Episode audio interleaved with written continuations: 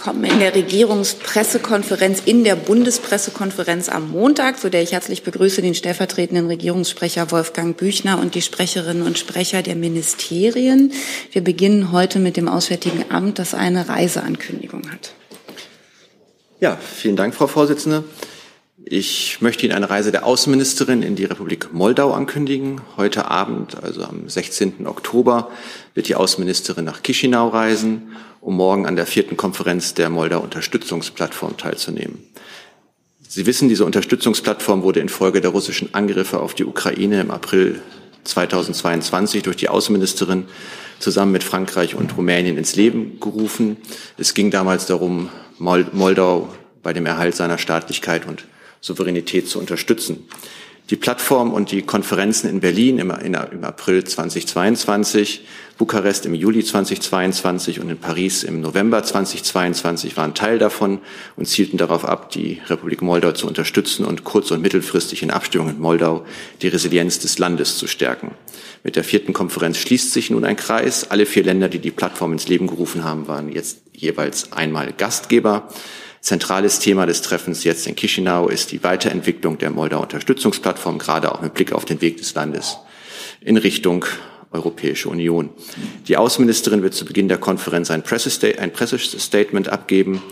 Die Einlassung der Außenministerin in der ersten Arbeitssitzung werden in englischer Sprache erfolgen und sind auch presseöffentlich. Und zu weiteren möglichen Presseterminen der Außenministerin anlässlich der Konferenz würden wir Sie gegebenenfalls gesondert informieren. Äh, vielleicht noch ein wichtiger Punkt. Die Außenministerin wird, wird mit Blick auf die Lage in Israel schon vor Ende der Konferenz wieder abreisen und bereits morgen Nachmittag wieder in Berlin sein. Das war's von meiner Seite. Danke dafür. Gibt es dazu Fragen? Das sehe ich nicht. Dann kommen wir zu Fragen zu anderen Themen. Relativ oft genannt wurde mir, das ist nicht überraschend, das Thema Israel und Gaza. Und wir beginnen bei Herrn Ratz. Vielen Dank, äh, Herr Büchner. Es gibt Berichte, wonach der Kanzler morgen nach äh, Israel reisen soll. Äh, können Sie dazu was sagen? Ja, die Berichte habe ich auch gesehen. Ähm, haben Sie alle gesehen ähm, in verschiedenen Medien. Ich kann Ihnen leider dazu noch nichts sagen. Außer dem bei Ihnen besonders beliebten Satz, dass wir die Reisen des Kanzlers immer dann sofort ankündigen, wenn es ankündigbar ist. Herr Hönig. Ja, Herr Büchner, ich versuche es mal andersrum. Wie bewertet denn der Bundeskanzler momentan die Lage äh, des Konfliktes Israel, vor allem die humanitäre Lage im Gazastreifen? Ich glaube, der Bundeskanzler hat sich ja nun wirklich an ganz vielen Stellen in den letzten Tagen und auch ausführlich geäußert. Ähm, äh, Sie wissen, dass der Bundeskanzler und die Bundesregierung ähm, sehr besorgt sind, ähm, was die Lage in Israel angeht und dass wir ähm, auf allen uns möglichen Kanälen ähm, dazu beitragen, ähm, dass Israel sich einerseits erfolgreich gegen, gegen äh, den Terror verteidigen kann, es zugleich aber nicht zu einer Ausweitung des Konflikts kommt. Inwieweit ähm, hat der Kanzler nochmal die diplomatischen Bemühungen äh, verstärkt für einen humanitären Korridor Gazastreifen? Ähm, über Einzelheiten der Gespräche, ähm, die der Bundeskanzler oder die Bundesaußenministerin hier geführt haben, ähm, werden wir nicht berichten. Ähm, aber Sie können versichert sein, dass ähm, über all diese Themen äh, der Bundeskanzler in seinen Gesprächen, ähm, wir haben ja auch berichtet über das Gespräch mit dem äh, israelischen Ministerpräsidenten Netanyahu. dort wurden all diese Themen ja auch angesprochen. Herr Tufik Nia. Büchner bzw. Herr Fischer, äh, der amerikanische Präsident Joe Biden hat die Besetzung von Gaza einen, großen Fehler genannt, falls Israel einmarschieren würde. Wie steht die Bundesregierung dazu? Und Herr Fischer, die Zahl der toten palästinensischen Kinder äh, schellt ganz schnell nach oben. Wir haben jetzt schon mehr tote Kinder als äh, in einem Jahr im ukrainischen Krieg. Ähm, es wird immer wieder Israel angemahnt, äh, das internationale Völkerrecht anzu, äh, einzuhalten. Ähm, da hätte ich die Reaktion der Bundesregierung dazu. Ja, ich kann damit anfangen. Also ich glaube, es ist sehr klar, dass Israel im Rahmen des Völkerrechts das Recht auf Selbstverteidigung hat und Für mich ist auch klar, dass für die jetzige verzweifelte Lage der Menschen in Gaza die Hamas verantwortlich ist mit ihrem Terrorangriff auf Israel. Die Hamas hat in den Tunneln, in Waffenlagern und Kommandozentralen angelegt, die sich unter Wohnhäusern, unter Supermärkten, unter Universitäten befinden und äh, stellt das stellt natürlich alle, die den Terror bekämpfen wollen, vor sehr große Herausforderungen. Klar ist für die Bundesregierung, Israels Sicherheit ist deutsche Staatsräson. Gleichzeitig stellt es Israel als demokratisches Land natürlich auch vor große Herausforderungen, denn einerseits ist der Terror ein Grundübel. Er muss bekämpft werden, weil sonst wird es keinen Frieden und keine Sicherheit in der Region geben. Andererseits wird neues großes Leid unter der Zivilbevölkerung in Gaza den Nährboden für neuen Terrorismus schaffen und auch die bisher erreichten Annäherungsschritte zum Beispiel mit Saudi-Arabien und den anderen arabischen Nachbarn in Gefahr bringen. Aber genau das ist ja das Kalkül der Hamas-Terroristen und dieses Kalkül darf nicht aufgehen. Insofern ähm, hat die Außenministerin auch in ihren Gesprächen in Israel und ähm, Kairo äh, darauf gedrängt, dass der Kampf gegen die Hamas mit großmöglicher Rücksicht auf die humanitäre Situation geführt wird. Aber klar, das ist ein schwer auflösbares, gewaltiges Dilemma, vor dem alle stehen. Dem muss sich Israel, dem müssen wir uns stellen. Und deswegen war die Ministerin ja auch am Freitag in Israel und deswegen ist sie dann kurzfristig am Sonnabend nach Kairo gereist. Und aus diesem Grund sind auch viele ihrer Kolleginnen und Kollegen derzeit in der Region unterwegs. Herr Fischer, meine Frage war ganz einfach. Hält Israel das Völkerrecht ein oder nicht? Aus deutscher Sicht. Wie gesagt, es gibt ein Recht auf Selbstverteidigung im Rahmen des Völkerrechts. Und wie Sie wissen, haben die Angriffe der Hamas auf Israel noch nicht aufgehört. Hamas hat am letzten Wochenende einen furchtbaren, nicht nur einen, viele furchtbare Terroranschläge in Israel verübt mit vielen, vielen unschuldigen Opfern. Diese Angriffe auf Israel halten an. Das konnten wir selber erleben, als wir vor Ort waren. Sie wissen, die Außenministerin musste wegen eines äh, Raketenalarms in einen Schutzraum. Und solange diese Angriffe, Angriffe anhalten, besteht das Recht Israels auf Selbstverteidigung fort, was im Völkerrecht verbrieft ist. Es ist ein Recht, wie Sie wissen, es ist aber auch eine Pflicht, nämlich die Pflicht, sich an bestimmte Regeln und bestimmte Rahmen zu halten. Dies betrifft den Schutz von Zivilisten, aber auch zum Beispiel die Wahl, zur, die Wahl der Mittel zur Erreichung dieses Zwecks. In diesem Fall die Wiederherstellung der Sicherheit Israels. Herr Becker. Herr Fischer und Herr Kollatz, ähm, zwei äh, Fragen zu dem Ausreisen von Deutschen aus Israel. Vergangenen Montag saß der Kollege Wagner hier und hat gesagt, na, das sei gar nicht so einfach.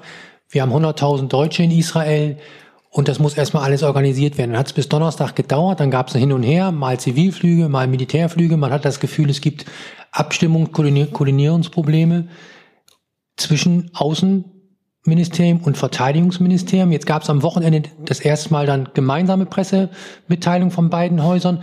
Was ist da schiefgelaufen, diesem Hin und Her, die vergangenen sieben Tage? Und warum hat es so lange gedauert?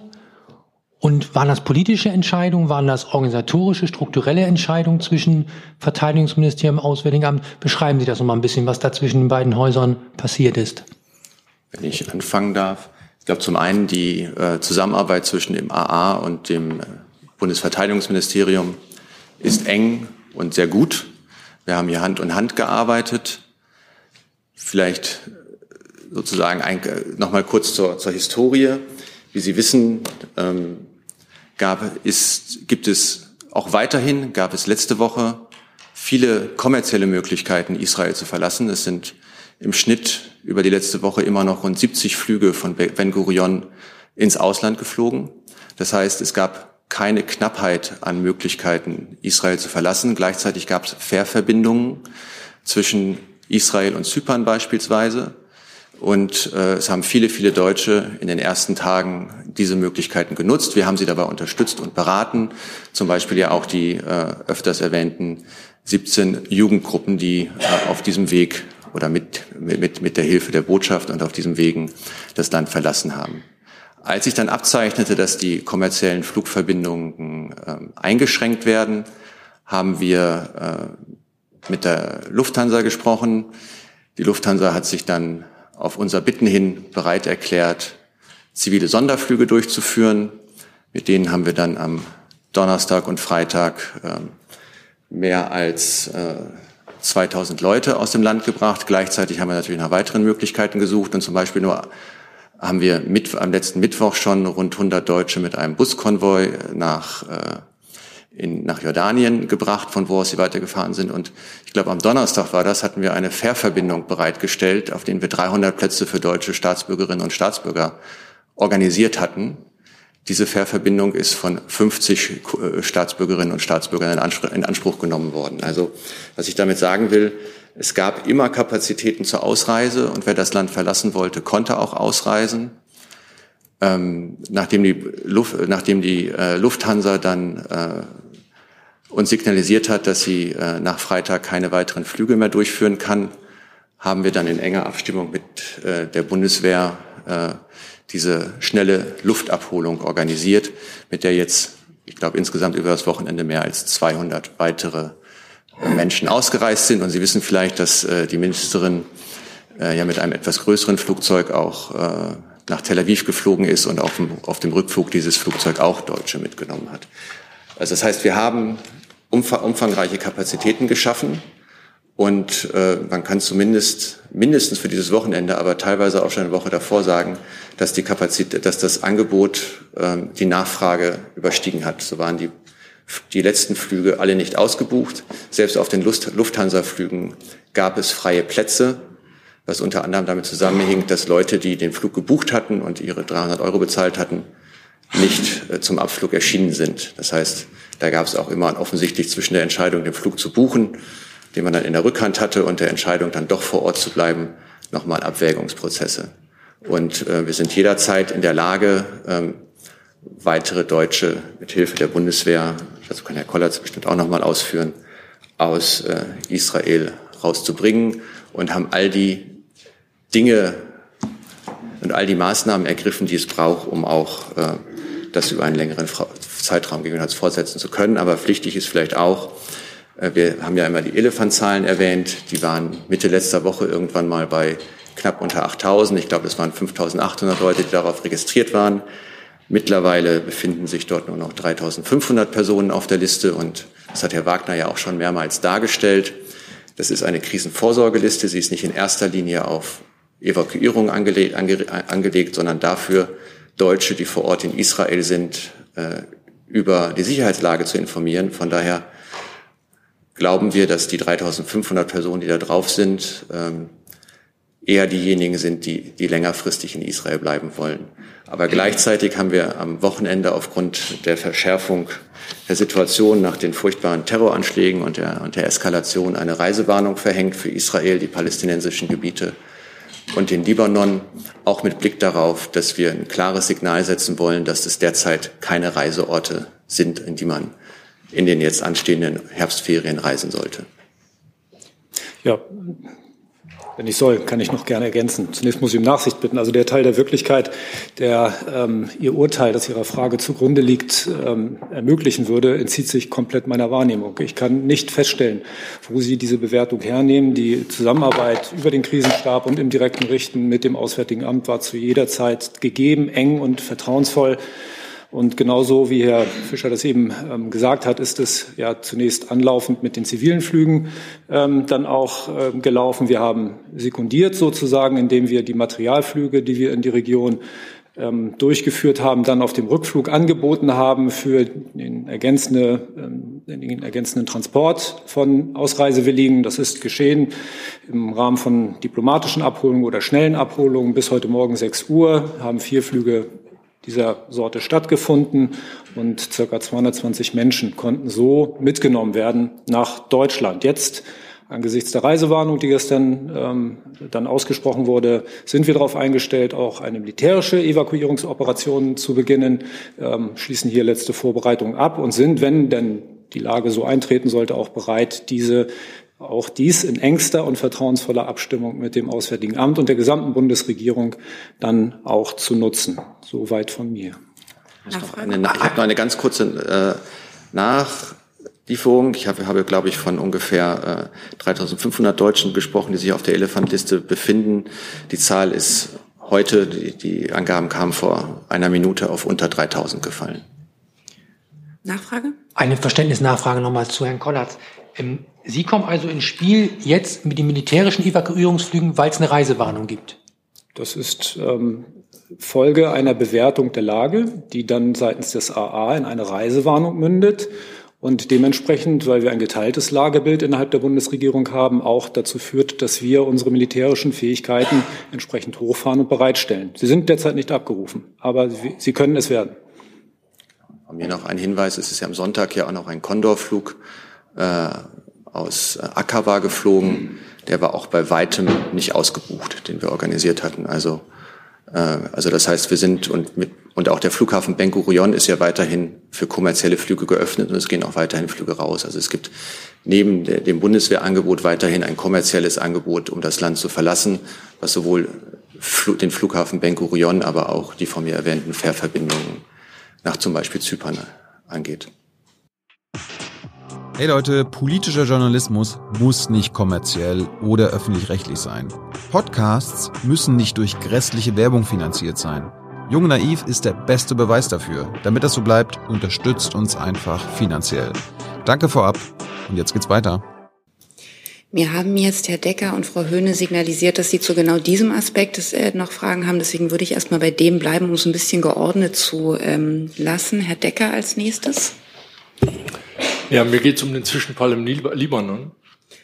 Dann der ja auch zum Israel-Komplex gehört. Dann, nee, ich wollte jetzt, okay. ich, dann hatte ich es falsch verstanden. Ich dachte, es ging auch genau um das Ausfliegen von Deutschen. Aber Frau Höhne, Sie waren bei dem Thema. Dann Frau Höhne.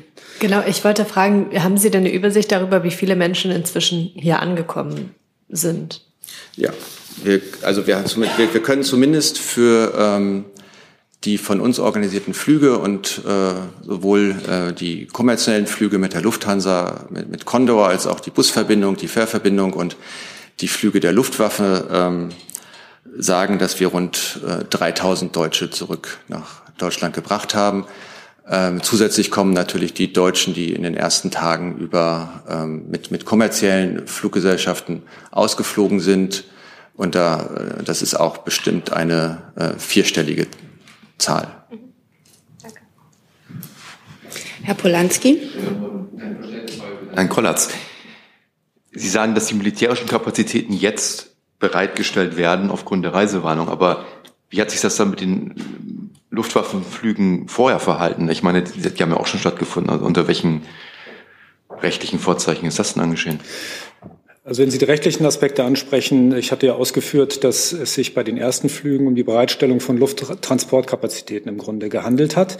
Die bedürfen keiner besonderen parlamentarischen oder anderen rechtlichen Bewertung, weil die sozusagen zivil und unter Friedensbedingungen angeboten wurden. Man spricht dann eben von einer diplomatischen Abholung, also eine zur Verfügungstellung von Lufttransportkapazitäten zur Unterstützung des Auswärtigen Amtes oder auch einer schnellen Luft- und Seeabholung, die dann ähm, unter etwas erhöhten, verschärften militärischen Lagebedingungen stattfindet, aber ohne, dass der Einsatz von Waffengewalt geplant oder ähm, abseits des Selbstverteidigungsrechts geboten wäre.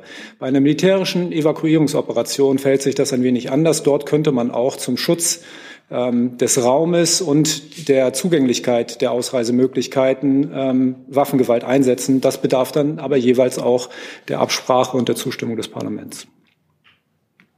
Herr Güler? Ich verweise da auch gerne immer wieder auf unsere Online-Seiten, wo das alles gut erklärt ist. Herr Güler?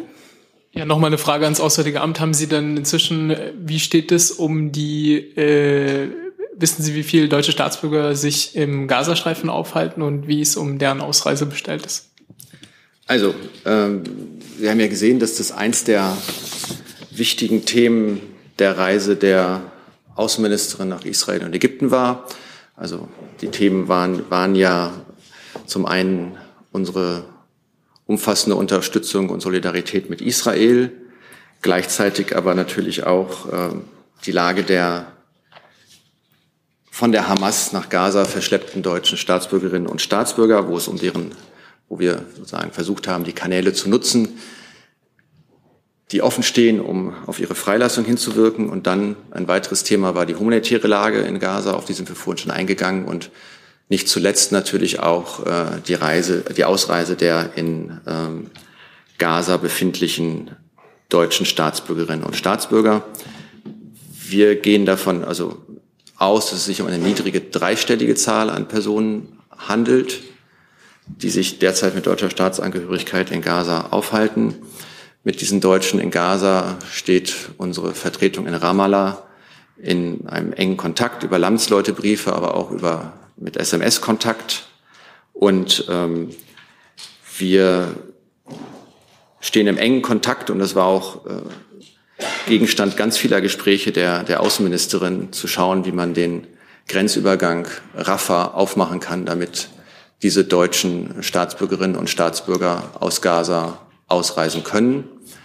Äh, wir haben da intensive Gespräche mit Ägypten geführt, auch mit Israel. Sie wissen ja, dass ähm, wir die Zustimmung oder dass, dass, dass sozusagen dass die Öffnung des Grenzübergangs nicht funktionieren wird, ohne dass Ägypten dem zustimmt, ohne dass Israel dem zustimmt und auch äh, andere regionale Akteure äh, dem keine Steine in den Weg legen. Und ähm, wir arbeiten weiter intensiv daran, dass das gelingt, aber ähm, und hoffen, dass uns das auch gelingen wird. Gemeinsam mit unseren europäischen und auch amerikanischen Partnern, die selbstverständlich auch ihre eigenen Staatsbürgerinnen und Staatsbürger in Gaza haben und gemeinsam mit uns daran arbeiten, dass dieser Grenzübergang geöffnet wird auf der einen Seite damit diese Menschen Gaza verlassen können, auf der anderen Seite damit humanitäre Hilfe nach Gaza reinkommen kann. Gibt es jetzt, ich schaue jetzt nochmal sicherheitshalber und ernte schon vorwurfsvolle Blicke. Ich versuche das Thema Israel einfach in die verschiedenen Themenkomplexe ähm, zu gliedern. Deswegen verschiebt sich vielleicht die Redeliste für diejenigen zur Erklärung, von denen ich vorwurfsvolle Blicke geerntet habe. Gibt es jetzt noch Fragen zum Aspekt äh, Ausfliegen von Deutschen aus der Konfliktregion? Das sehe ich nicht. Dann bleiben wir beim Thema Israel bei Herrn Jung.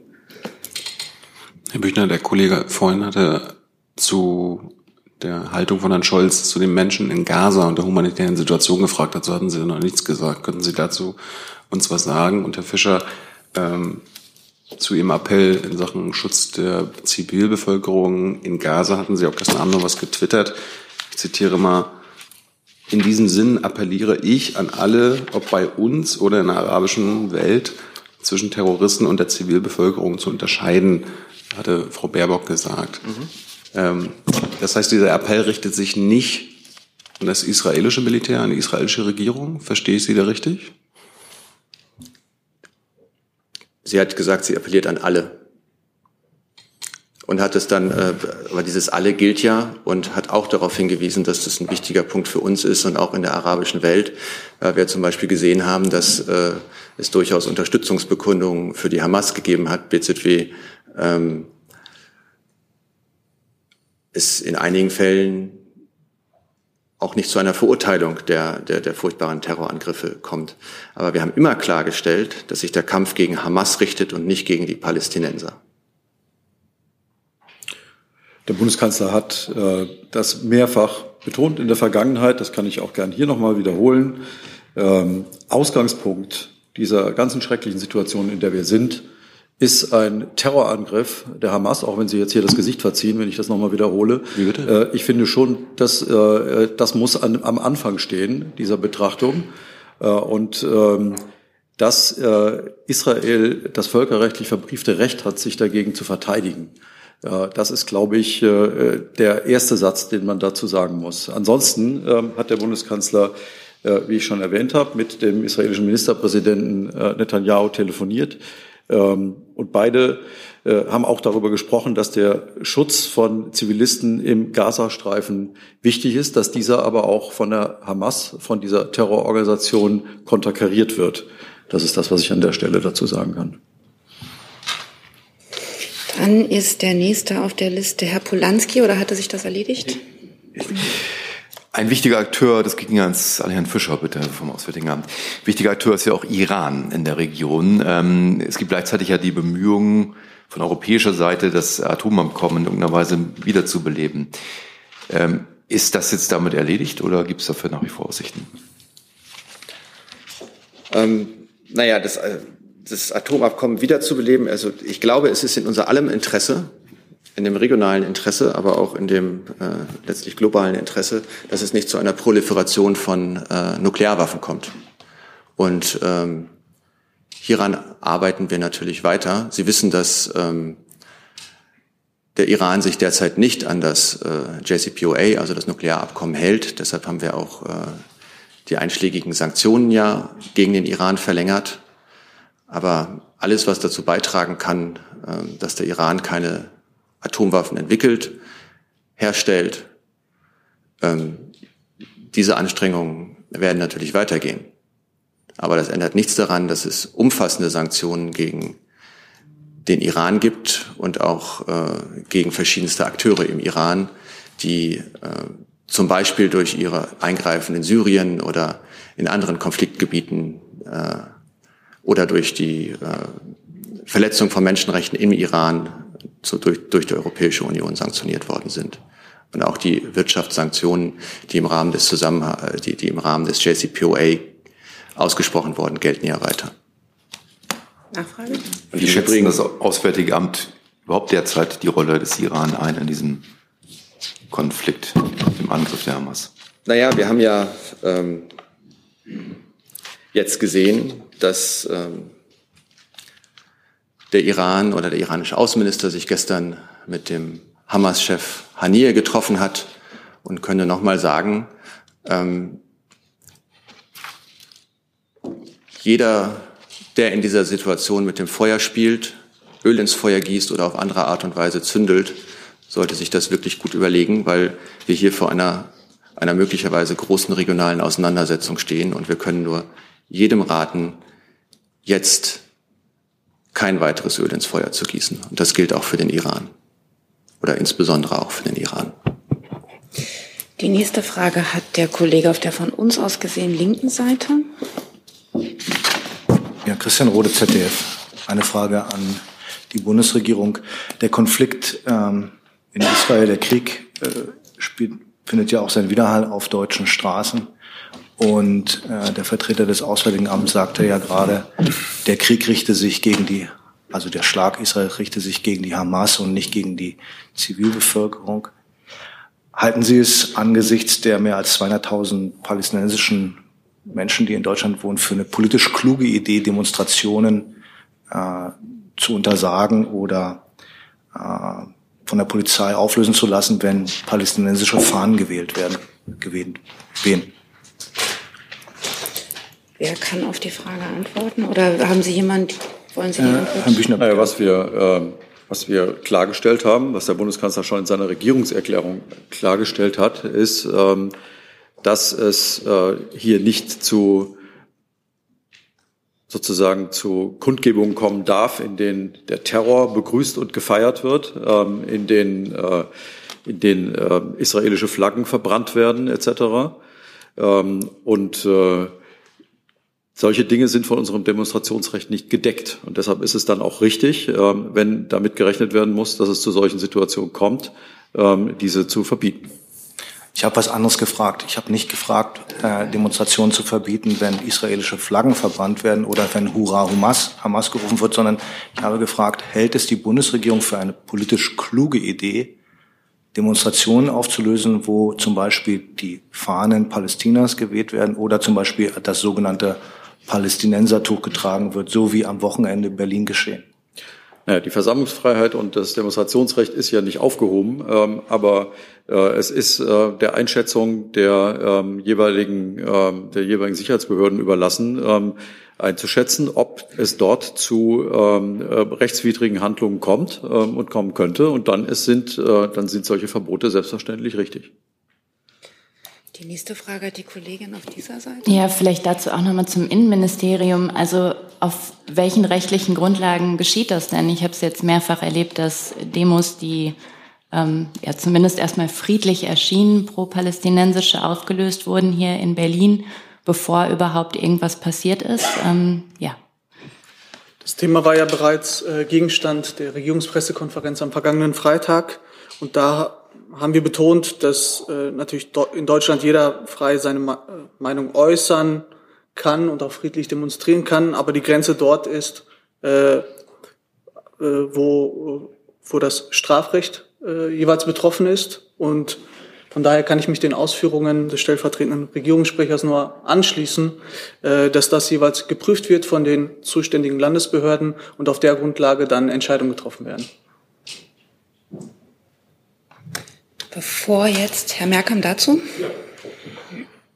Also zu genau diesem Aspekt war jetzt meine Frage. Ja, auch zum ja? Mhm. Aspekt Demonstrationen geht die Frage. Ähm, Im Zusammenhang mit den Demonstrationen, die äh, jetzt stattfinden, wird ja auch immer wieder äh, die Forderung laut, die schon beschlossenen Mittel der Kürzung für politische Bildung zurückzunehmen. Gibt es da Überlegungen, dass man das jetzt eventuell wieder auf den Prüfstand stellt?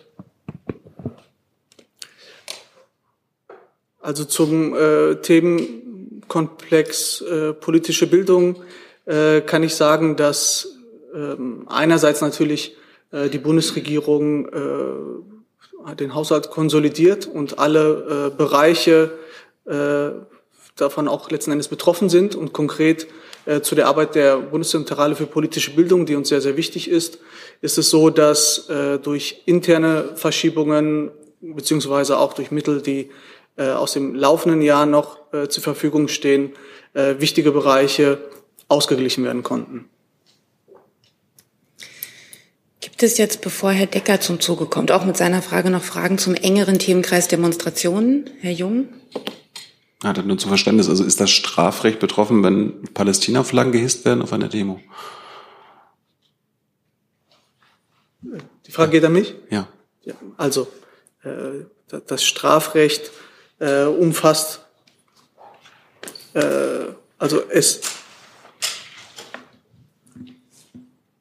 also es ist so, dass sowohl bei der Genehmigung oder Nichtgenehmigung von Demonstrationen als auch auf den Demonstrationen selbst die zuständigen äh, Behörden äh, prüfen müssen, ob es zu Straftaten kommen kann oder zu denen kommt und äh, das Zeigen der Hamas-Flagge zum Beispiel ist strafbar. So zu den einzelnen Demonstrationen, zu Detailfragen, was da wie gezeigt wurde, was vielleicht skandiert wurde, äh, kann ich mich deswegen nicht äußern, weil ich es von hier aus im Detail nicht bewerten kann.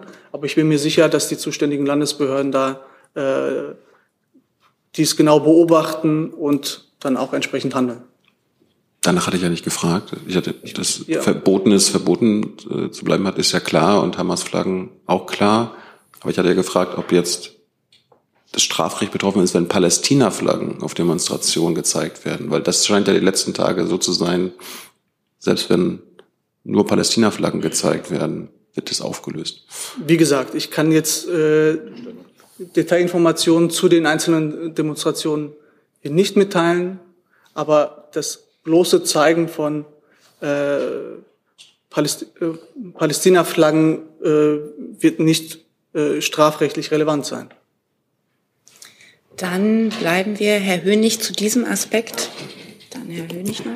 Ja, Tanja, jetzt nochmal zu den, äh, zu den Kürzungsgeschichten äh, bei der politischen Bildung. Jetzt haben Sie gesagt, es sei gelungen, quasi das auszugleichen. Also ähm, wie viele Mittel stehen dann zur Verfügung im kommenden Jahr und äh, sind das dann quasi genauso viele Mittel wie, äh, wie in diesem Jahr? Vielleicht können Sie dann noch ein bisschen konkreter werden, wie, wie viel äh, Volumen da jetzt zur Verfügung steht und äh, was Sie ausgeglichen haben konkret. Kleinen Moment.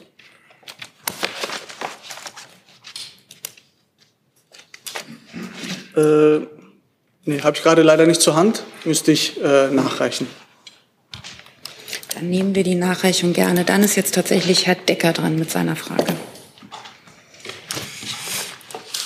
Ja, ich hatte hier vor einer Woche gefragt, äh, mit Blick auf Unifil, ob äh, im Falle einer Eskalation da es da eine Betroffenheit der Bundeswehr geben könne. Äh, die Antwort lautete damals nein. Jetzt hat es einen Zwischenfall gegeben. Von dem Bundeswehrsoldaten unter Unifil-Dach betroffen waren. Können Sie uns sagen, was da genau vorgefallen ist und was daraus folgt? Sehr gerne, Herr Decker. Ähm, zum einen, das ist nicht der erste Vorfall ähnlicher Art. Wir haben schon häufiger Raketenüberflüge sowohl aus der einen als auch aus der anderen Richtung ähm, festgestellt. Und jeweils haben die Alarmmechanismen funktioniert und das Personal, was bedroht war seitens Unifil, ist ähm, in die Schutzeinrichtung dann befohlen worden. Die haben die dort auch eingenommen und, und nach Entwarnung jeweils dann wieder verlassen. So auch dieses Mal. Und ähm, die Bewertung von UNIFIL, und nur dort kann sie ja geschehen, also bei den Vereinten Nationen, ist, dass die Auftragsdurchführung weiterhin Sinn macht und erfolgreich ist. Und solange die Vereinten Nationen ähm, den Auftrag aufrechterhalten, wollen wir natürlich auch so lange wie möglich unseren Beitrag dazu leisten. Und ähm, in dem Hauptquartier Nakora, das in diesem Fall betroffen war durch einen Einschlag in der Nähe, ähm, sind derzeit etwa 40 deutsche Soldatinnen und Soldaten eingesetzt, ähm, die, wie gesagt, auch zu dem Zeitpunkt dann in den Schutzeinrichtungen waren und derzeit ihren Dienst weiter fortsetzen. Wir tauschen uns natürlich regelmäßig ähm, eng und anlassbezogen auch mit den Vereinten Nationen aus. Und ich kann natürlich hier nicht ausschließen, dass es zukünftig zu einer anderen Bewertung kommt seitens der Vereinten Nationen oder unsererseits. Aber derzeit ist das nicht der Fall. Mhm. Zusatz, also das heißt, wenn es, wenn die Hisbollah in einem größeren Ausmaß äh, Israel angreift und es entsprechende Gegenschläge gibt, dann würde es wahrscheinlich eine Neubewertung geben.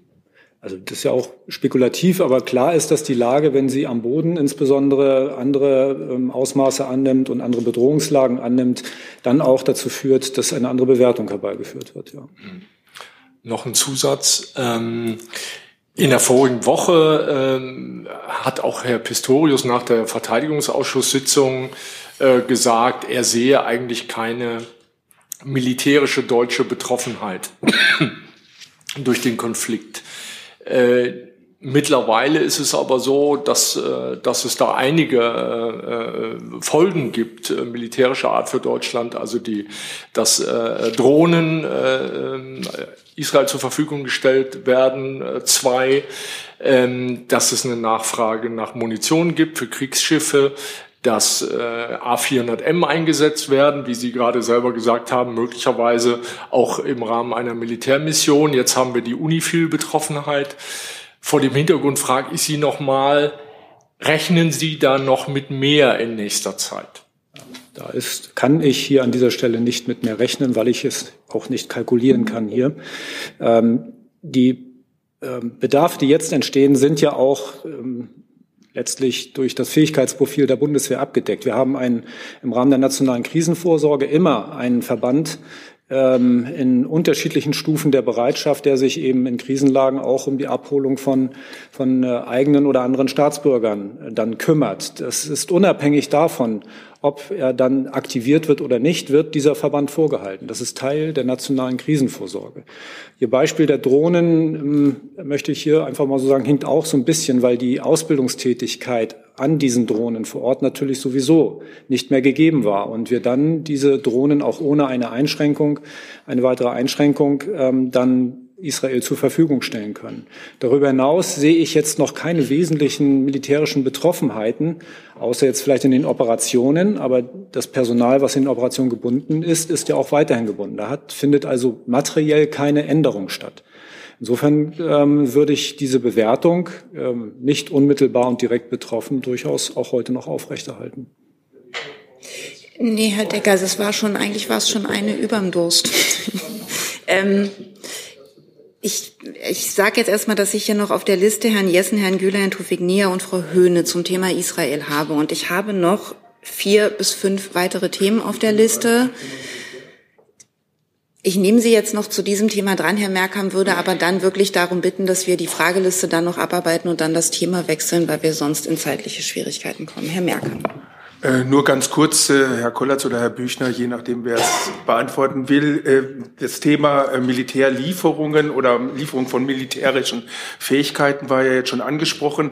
Würde es, weil es ja immer die Aussage auch von Seiten der Bundesregierung gibt, dass die militärische Unterstützung auch Teil der Unterstützung Israels sein könnte, würde das letztendlich auch bedeuten, dass Bundeswehrtruppen an militärischen Einsätzen im Gazastreifen teilnehmen?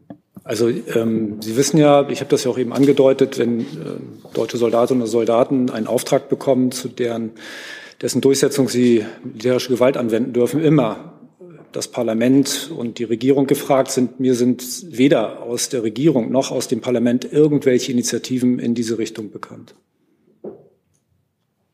Darüber hinaus kann ich auch nur sagen, es ist ja, das sind wirklich hypothetische Fragen und äh, wir tun uns auch gar keinen Gefallen damit, wenn wir über solche hypothetischen Fragen hier spekulieren. Herr Jessen. Ich möchte noch einmal zurück zur Situation der Zivilbevölkerung im Gazastreifen. Wir haben es faktisch mit 1,5 Millionen zivilen Binnenflüchtlingen zu tun, die zerrieben werden gerade zwischen der Hamas, die sie als Schutzschilde und Geiseln missbraucht, und den Angriffen in der Terrorbekämpfung durch die IDF. Hat die Bundesregierung ähm, eine Vorstellung, eine Idee davon, wo diese Menschen ähm, für die nächste Zukunft einen halbwegs sicheren Aufenthalt finden können. Vielleicht fange ich an. Also wir haben ja schon ausführlich jetzt über die, die Lage der, der Zivilbevölkerung in Gaza gesprochen. Ähm, es ist so, dass, ähm, haben wir auch schon gesagt, die, die Lage von vielen Menschen in Gaza sehr, sehr, sehr schwierig ist. Ähm, es ist so, und das habe ich auch schon gesagt, dass die Außenministerin sehr intensiv daran gearbeitet hat, äh, humanitäre Zugänge nach Gaza zu schaffen. Einerseits und andererseits hat sie auch erwähnt, dass sie mit den Vereinten Nationen oder dass wir mit den Vereinten Nationen, den USA und anderen Partnern an Schutzorten arbeiten, in denen Zivilistinnen und Zivilisten, natürlich vor allem auch Kinder und Frauen vor dem Kampfgeschehen geschützt sind und mit dem Notwendigsten versorgt werden können. Nachfrage, äh, gehören zu solchen Schutzorten auch die Vorstellungen von, ich nenne es jetzt mal Flüchtlingscamps äh, außerhalb des Gazastreifens, also sei es auf ägyptischem oder israelischem äh, Boden, wo vielleicht dann ähm, unter Organisation der Vereinten Nationen temporär Schutz geboten werden könnte. Für Syrien Flüchtlinge existiert zum Beispiel in Jordanien das große Lager Satari, wo so etwas ja für syrische Bürgerkriegsflüchtlinge gemacht wird. Ist das eine Idee, ein Projekt, das Sie auch für Gaza verfolgen? Wir werden sicherlich alle realistischen Optionen in Erwägung ziehen und haben das auch getan, was äh, die Möglichkeit nach Ägypten zu gehen angeht. Äh, wissen Sie, dass äh, es da nur dass das nur sehr beschränkt möglich sein wird. Das ist die typische, das ist, das ist die ähm, ägyptische Haltung zu diesem Thema, die wir auch in der Vergangenheit gesehen haben. Wir haben in der Vergangenheit gesehen, dass das maximal äh, für die Evakuierung von Verletzten geöffnet wird, für die Ausreise von Staatsbürgerinnen und Staatsbürgern anderer Nationen und von UN-Personal. Das heißt, im Kern wird es darum gehen müssen, in Gaza selbst äh, sichere Orte zu schaffen. Es gibt ja zum Beispiel die UNRWA-Schulen, die derzeit äh, genutzt werden von, von, von, von vielen Menschen in Gaza, um sich in Sicherheit zu bringen. Herr Güler. Ja, Herr Büchner, äh, vor seiner äh, Reise nach Kiew hatte Olaf Scholz 2022 gesagt, er würde nichts von reiner Symbolpolitik halten, rein raus mit Fototermin. Äh, was wäre denn eine substanzielle Art von Politik, die Olaf Scholz bei einer möglichen Reise nach, nach Israel leisten könnte? Nachdem ich am Anfang schon gesagt habe, dass ich ähm, zu Reiseplänen dann was sage, wenn ich was sagen kann oder wenn wir was sagen können, äh, kann ich jetzt auch nicht anfangen, darüber zu spekulieren, ähm, was äh, bei solchen Reisen dann stattfindet. Aber äh, der Bundeskanzler ist in einem engen Austausch mit dem israelischen Ministerpräsidenten ähm, und es ist überhaupt keine Frage, dass Deutschland substanzielle Hilfe leisten wird, ähm, je nachdem auch, wie sie von Israel angefordert und gewünscht ist. Herr Tufik Nia. Herr Fischer, zwei Fragen. Äh, Sie haben die Gesprächskanäle angesprochen, die diplomatischen Gesprächskanäle. Gibt es in diesem Zusammenhang irgendwelche Gespräche oder gab es irgendwelche Gespräche mit dem Iran, der ja auch gute Beziehungen zur Hamas hat? Und eine zweite Frage, es kam in den letzten Tagen wiederholt vor der deutschen diplomatischen Mission in Ramallah zu Demonstrationen aufgrund Deutschlands bedingungslosen Unterstützung für Israel. Heute ist eine größere Demonstration geplant. Gibt es irgendwelche Pläne, die Mission in Ramallah zu schließen oder die Sicherheitsvorkehrungen zu erhöhen? Wir haben keine Pläne, die Mission in Ramallah zu schließen und äh, zu den Sicherheitsmaßnahmen, die wir ergreifen. Das wissen Sie, kann ich aus äh, sicherheitstaktischen Erwägungen keine Auskunft geben. Und zum Thema Iran? Sie haben die Gespräche verfolgt, die wir in letzter Zeit geführt haben, auf Ebene der Ministerin. Aber natürlich gibt es nicht nur die Ministerin. Wir nutzen alle Kanäle, die uns zur Verfügung stehen, mit den Akteuren in der Region. Frau Höhne? Ähm, ich glaube, das können Sie wahrscheinlich auch schnell beantworten. Ähm, Herr Fischer, empfehlen Sie den deutschen Staatsbürgern äh, in Gaza ähm, an den Grenzübergang zu reisen, um im möglichen Falle einer Öffnung dann auch schnell vor Ort zu sein, wie die Amerikaner es getan haben? Und ähm, noch eine Frage. Ähm, verhandelt Deutschland oder versucht Deutschland selber die Freilassung der Geiseln zu verhandeln oder läuft das koordiniert mit beispielsweise den USA?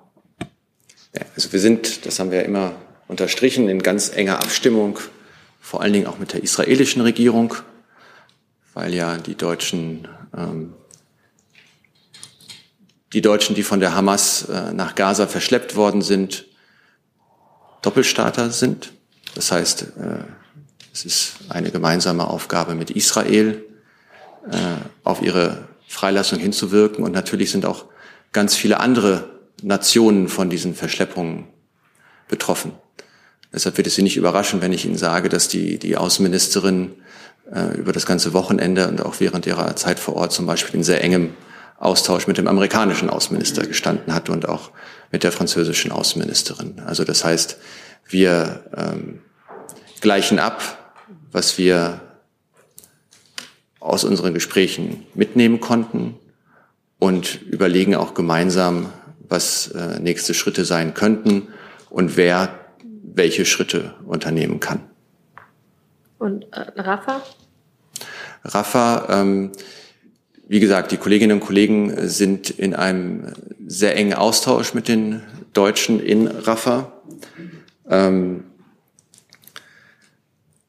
ich glaube, momentan ist es so, dass ähm, wir, wir darauf hinweisen, dass wir an der, dass wir daran arbeiten, gemeinsam mit unseren Partnern den Grenzübergang zu öffnen. Wir aber ähm, auch erklärt haben, dass in der jetzigen Situation, wo wir nicht äh, klar sagen können, wann der Grenzübergang geöffnet ist, wir das in das Ermessen äh, der äh, Deutschen in Gaza stellen würden, ob sie sich sozusagen prophylaktisch auf den Weg zum Grenzübergang begeben oder ob sie erst einmal an einem sicheren Ort verbleiben. Hier ist Hans, der informelle Alterspräsident hier. Aus Erfahrung geboren der Hinweis, es lohnt sich, Jung und Naiv zu unterstützen, per Überweisung oder PayPal. Guckt in die Beschreibung. Das ist gleich ein ganz anderer Hörgenuss. Ehrlich.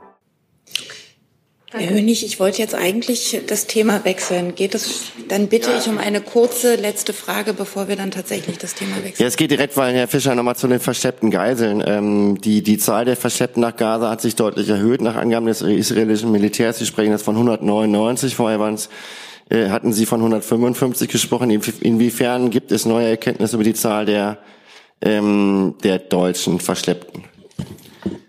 Sie wissen ja, dass die ähm, Außenministerin in Kairo von acht Fällen gesprochen hat, weil das manchmal nicht ähm, äh, so aufgenommen worden ist, wie Sie es gesagt haben, und aus den acht Fällen acht Personen geworden sind, möchte ich hier einfach noch einmal sagen, dass diese acht Fälle äh, weder die, der israelischen Systematik folgen und, und, und ein Fall ist jeweils ein Entführungsfall, der eine Person betreffen kann, aber es kann beispielsweise auch äh, mehr als eine Person sein. Zum Beispiel in einem Fall ist es, äh, der ja auch öffentlich ist, eine Mutter und ihre zwei Kinder.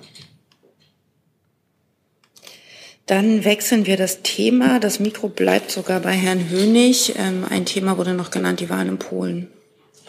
Die Wahlen in Polen. Genau, ja, Herr Büchner, es sieht ja so aus, äh, dass in Polen die proeuropäischen Kräfte jetzt eine Koalition äh, bilden können. Wie bewerten Sie das als Bundesregierung, den Wahlausgang in Polen?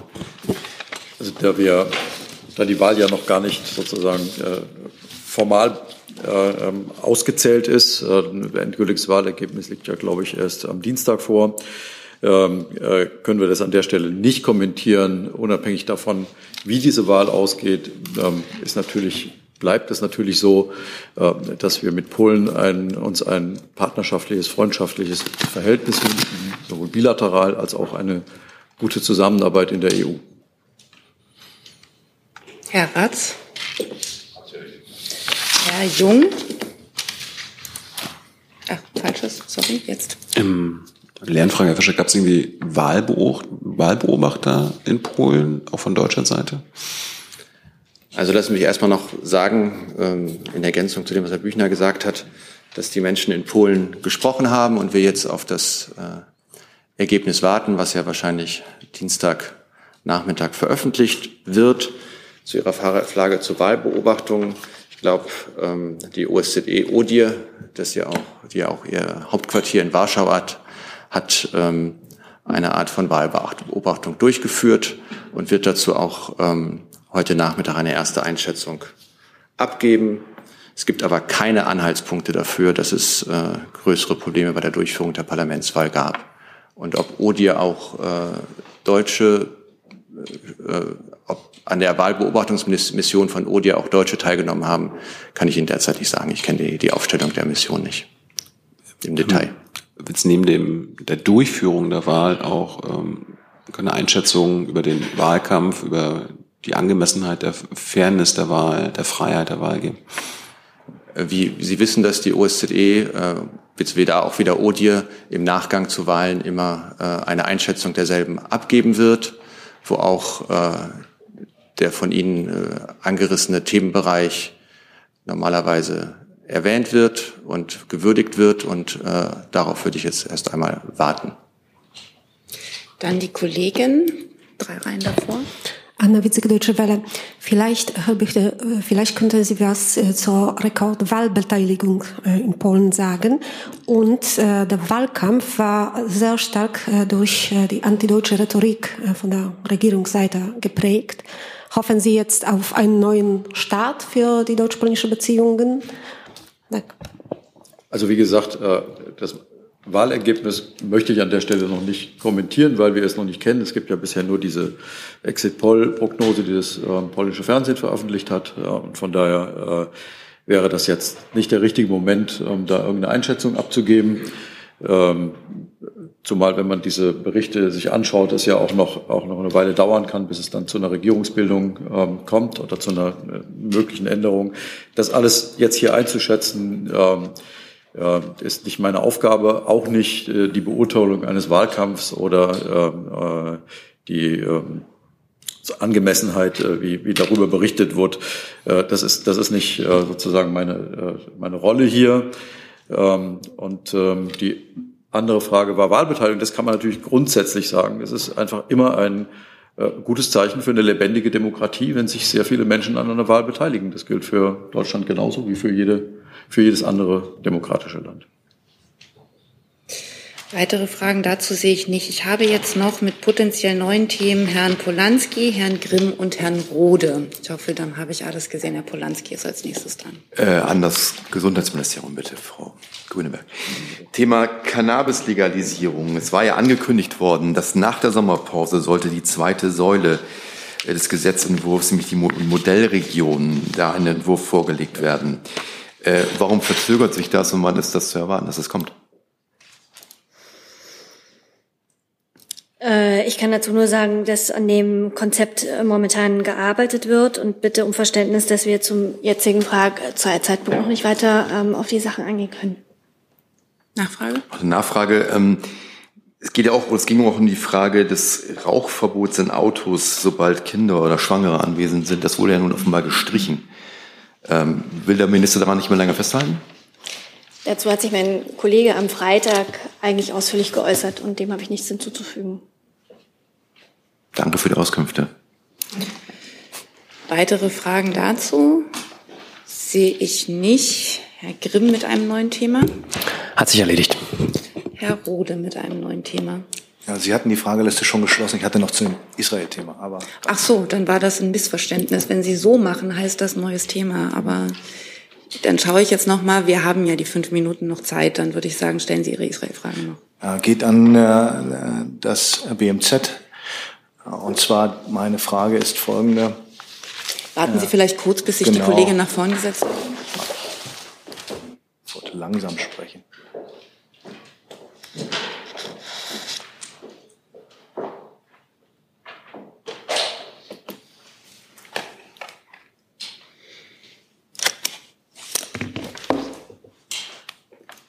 Jetzt. Hier bin ich. Also meine Frage ist die, äh, das BMZ hat angekündigt, dass weitere Millionen äh, für die Menschen und für die humanitäre Unterstützung in den Gazastreifen und ins Westjordanland fließen werden. Äh, wir haben ja gelernt, dass viele Dinge, die als Unterstützung gelten, zum Beispiel Wasserrohre, auch anders benutzt werden können, nämlich militärisch. Wie will denn die Bundesregierung und ihr Ministerium in Zukunft sicherstellen, dass sie das Dilemma irgendwie lösen kann, dass man unterstützt und dann die Unterstützung nicht militärisch von Terroristen missbraucht wird? Also alle Materialien, ähm, die eingeführt werden ähm, in, den, in die ähm, palästinensischen Gebiete, in den Gazastreifen, alle Materialien, die benötigt werden für vom BMZ finanzierte Projekte, die laufen, also die werden über Israel eingeführt, die unterliegen einer ähm, sehr ähm, gewissenhaften Überprüfung durch die israelischen Behörden. Da wird bei Transport, Lagerung und Einbau kontinuierlich überprüft, unter anderem auch durch die UN, ähm, was mit den Materialien geschieht. Und das ist ähm, Praxis und das wird auch ähm, weiter so sein. Nachfrage. Sie sagen ja, das war so und wird weiter so sein. Vorige Woche hieß es noch, alles wird auf den Prüfstand gestellt, um nicht wieder die Gelegenheit zu geben, dass mit Mitteln, die zur Verfügung gestellt werden, Angriffe von Terrororganisationen geführt werden. Jetzt lerne ich aus Ihrer Antwort, es bleibt wie es ist. Ist das so? Nein, es ist nicht so. Es wird alles auf den Prüfstand gestellt. Ich habe jetzt von Materialien gesprochen, ähm, die ähm, die in den ähm, Gazastreifen geliefert werden. Ähm, wir haben gesagt, dass wir unsere Zusammenarbeit ähm, komplett auf den Prüfstand ähm, stellen und das ist auch weiterhin der Fall. Es werden ähm, alle neuen Zusagen gestoppt und lediglich bereits erfolgte bitte und lediglich bereits erfolgte ähm, Zusagen, also bereits ähm, erbrachte Arbeiten zum Beispiel werden bezahlt, da sind wir vertraglich zu verpflichtet, ähm, aber es bleibt dabei, dass wir alles auf den Prüfstand stellen. Jetzt haben sich noch Herr Jung und Herr Güler gemeldet zu jeweils einem anderen Thema. Danach würde ich dann tatsächlich gerne zum Schluss kommen. Herr Jung. Ja, danke. Ich hatte mein Thema vorhin schon angemeldet. Ja. Äh, Sie haben sich dann aber bei Polen gemeldet. Ich kann Ihre Gedanken nicht lesen, Herr Jung, nach wie vor. Ich dachte, das hätte sich damit dann. Das ist ein neues Thema. Das ist zum Thema. Und dann meldeten Sie sich nach dem neuen Thema bei Polen. Jetzt stellen Sie Ihre Frage, sonst wird es mit der Zeit noch enger. Gut. Ähm, vor einem Jahr äh, wurde das Bundesaufnahmeprogramm äh, für Afghanistan äh, gestartet. Ich würde gerne von der Bundesregierung hören, wie Ihre Bilanz ist. Sie wollten ja pro Monat äh, rund 1000 Menschen nach Deutschland einreisen lassen. Wie groß ist der Erfolg? In dem Zusammenhang äh, würde ich gerne äh, einleitend Folgendes sagen, dass seit der Machtübernahme der Taliban äh, viele Menschen in Afghanistan unter anderem wegen ihres Einsatzes für Demokratie und Menschenrechte, ihre Zusammenarbeit mit ausländischen Stellen oder internationalen Organisationen oder aufgrund ihres Geschlechts und ihrer sexuellen Orientierung bedroht und äh, verfolgt werden. Seit Beginn der Aufnahmeverfahren, das Bundesaufnahmeprogramm Afghanistan ist nicht das erste Programm in diesem Zusammenhang, konnten über 30.000 Betroffene in Deutschland oder nach Deutschland einreisen. Zu dieser Gruppe gehören rund 19.300 ehemalige Ortskräfte, das heißt Afghaninnen und Afghanen, die für Institutionen der Bundesregierung tätig waren sowie ihre Familienangehörigen. Und insgesamt äh, wurden über 44.000 besonders gefährdeten Af Afghaninnen und Afghanen sowie ihren berechtigten Familienangehörigen äh, eine Aufnahme in Deutschland in Aussicht gestellt. Mit dem Bundesaufnahmeprogramm Afghanistan, das Sie äh, jetzt angesprochen haben, haben wir weitere Aufnahmen von besonders gefährdeten Afghaninnen und Afghanen äh, einen langfristigen Rahmen gegeben. Über dieses Programm können Afghaninnen und Afghanen eine Aufnahme erhalten, die sich durch ihren Einsatz für Frauen und Menschenrechte oder durch Tätigkeit in dem Bereich Justiz, Politik, Medienbildung, Kultur, Sport oder Wissenschaft besonders exponiert haben. Wir konnten jetzt, um jetzt etwas konkreter auf Ihre Frage äh, einzugehen, äh, rund 600 Personen positive Aufnahmeentscheidungen mitteilen, beziehungsweise 600 äh, Personen haben eine positive Aufnahmeentscheidung bekommen. Vielleicht ist äh, so formuliert besser. Diese Personen werden sukzessive kontaktiert und über weitere Schritte bezüglich der Ausreisemöglichkeiten informiert. Und tatsächlich eingereist, darauf spielen Sie wahrscheinlich an, sind bislang 13 Personen über das Programm, Bundesaufnahmeprogramm Afghanistan. Nachfrage? Herr Fischer sah so aus, als ob er auch noch was sagen wollte. Ich glaube, Herr, Herr Atter hat es, hat es äh, für die Bundesregierung aufgeführt, aber ich glaube, also ich würde auch noch mal darauf hinweisen wollen, dass äh, das Bundesaufnahmeprogramm ja nicht losgelöst von den anderen Programmen betrachtet werden kann und ähm, mittlerweile über, wie Herr Atter schon sagte, äh, 30.000 Personen nach Deutschland auch eingereist sind. Das betrifft Ortskräfte, aber auch andere gefährdete Afghaninnen und Afghanen. Und ich glaube, äh, das ist doch eine äh, ganz beeindruckende Bilanz. Sie sagen beeindruckende Bilanz. Der Plan war, 1000 Menschen pro Monat sollen einreisen. Sie haben jetzt insgesamt 13 Menschen einreisen lassen. Das ist doch genau gesagt, das Gegenteil von einer beeindruckenden Bilanz. Wie gesagt, man muss, man, man kann dieses Programm ja nicht unabhängig von den anderen Programmen sehen und insgesamt sind äh, über 30.000 Personen äh, aus Afghanistan nach Deutschland eingereist, die gefährdet gewesen sind und denen wir hier Sicherheit geboten haben. Und ich glaube, das kann sich tatsächlich im internationalen Vergleich sehen lassen, wenn Sie sich auch unsere europäischen Partnerländer anschauen, dann ist das, und dabei bleibe ich, eine durchaus beeindruckende Bilanz. Herr Jessen dazu? Jetzt, ja. Ähm, aber um bei den Zahlen zu bleiben, es wurden für insgesamt 571 Menschen, Betroffene und Familienangehörige, äh, sozusagen die wurden in Auswahlverfahren als Kandidatinnen und Kandidaten bestätigt seitens der Bundesregierung. Es wurden dann aber nur 20 Visa-Verfahren eröffnet und 13 sind eben da. 571 ausgewählte und dann nur 20 Verfahrenseröffnungen. Das ist doch aber ein krasses Missverhältnis. Und ich spreche jetzt nur über dieses Programm. Jetzt das hat ja auch einen eigenen Wert. Frage. Können Sie das erklären? Ja, wie dieses Missverhältnis zustande kommt?